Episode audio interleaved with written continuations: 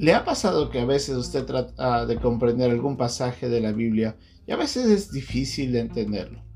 O a veces usted está enfrentando algún problema y no ve a Dios obrar mientras que otros vienen y le dicen, es evidente que Dios está obrando alrededor tuyo, pero usted no percibe.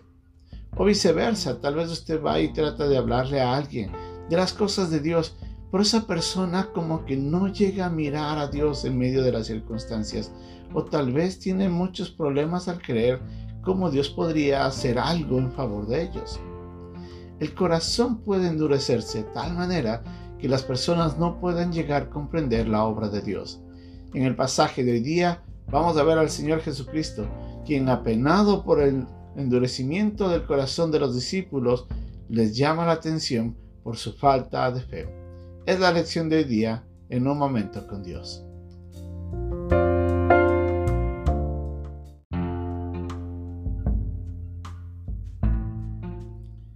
La lectura de hoy día se encuentra en Marcos en el capítulo 6, versículos 45 al 52.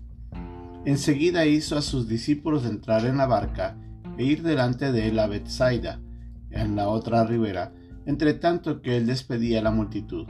Y después que los hubo despedido, se fue al monte a orar, y al venir la noche, la barca estaba en medio del mar, y él solo en tierra.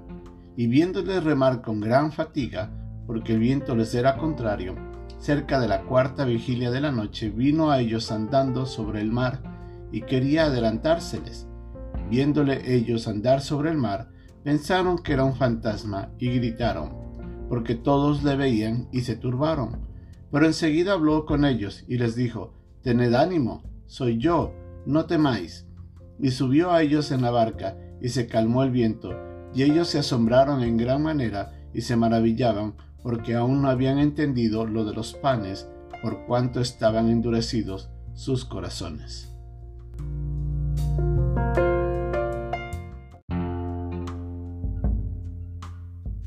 Jesucristo había multiplicado los panes y los peces en uno de los relatos más conocidos de la Biblia. Habíamos visto en la lección anterior de que él había pasado todo el día enseñando a la gente que había venido a buscarle a él. En un milagro tan grandioso, el Señor multiplica tanta comida para más de cinco mil hombres, sin contar mujeres y niños. Y nos damos cuenta ahí del poder de Dios. El Señor después de eso les pide a los discípulos que vayan a la otra orilla, y estando allá Él les espera, mientras Él despedía la multitud y se quedaba esa noche para orar. En medio de la noche, los discípulos no podían avanzar porque una gran tormenta afectaba al mar de Galilea. El Señor, mirándolos de lejos, dice que comienza a caminar en el agua. Y dice en el versículo 47 en Marcos capítulo 6 que al venir la noche la barca estaba en medio del mar y él solo en tierra.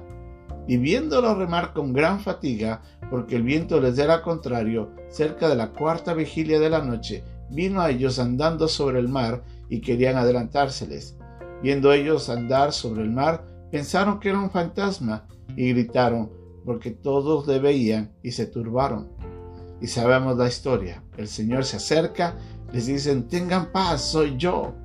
En ese momento ellos no se dan cuenta de que el Señor Jesucristo los había alcanzado y sorprendidos, dice la Biblia en otro pasaje que Pedro le dice, Señor, si eres tú, déjame caminar. Y el Señor le dice, ven. Y vemos como Pedro, lamentablemente, en medio de la tormenta, su fe pierde y en ese instante comienza a hundirse. Y en una oración tan corta como esta le dice, Señor, sálvame. Y el Señor viene y le salva. Y cuando se sube a la barca ya con ellos, le dice a la tormenta que se calle. Y dice el versículo 51 que subió a ellos en la barca y se calmó el viento y ellos se asombraron en gran manera y se maravillaban porque aún habían entendido lo de los panes por cuanto estaban endurecidos sus corazones. Habían visto al Señor Jesucristo multiplicar los panes y los peces. Habían visto tantas cosas hasta ese día.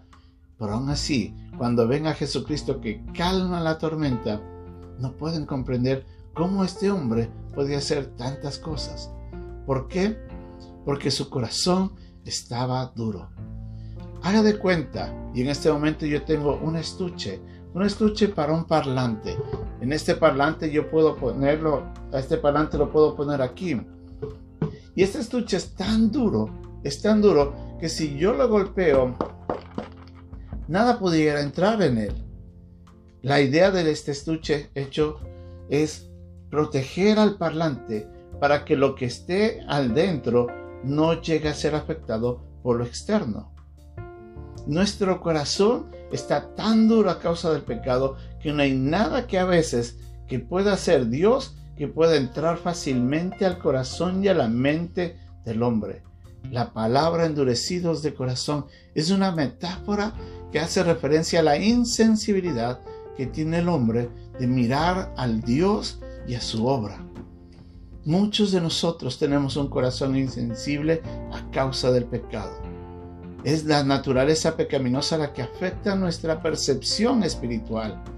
Pero dice la Biblia de que el Espíritu Santo puede obrar en nosotros y a través de su obra transformar ese corazón que está duro y hacerlo uno más sensible.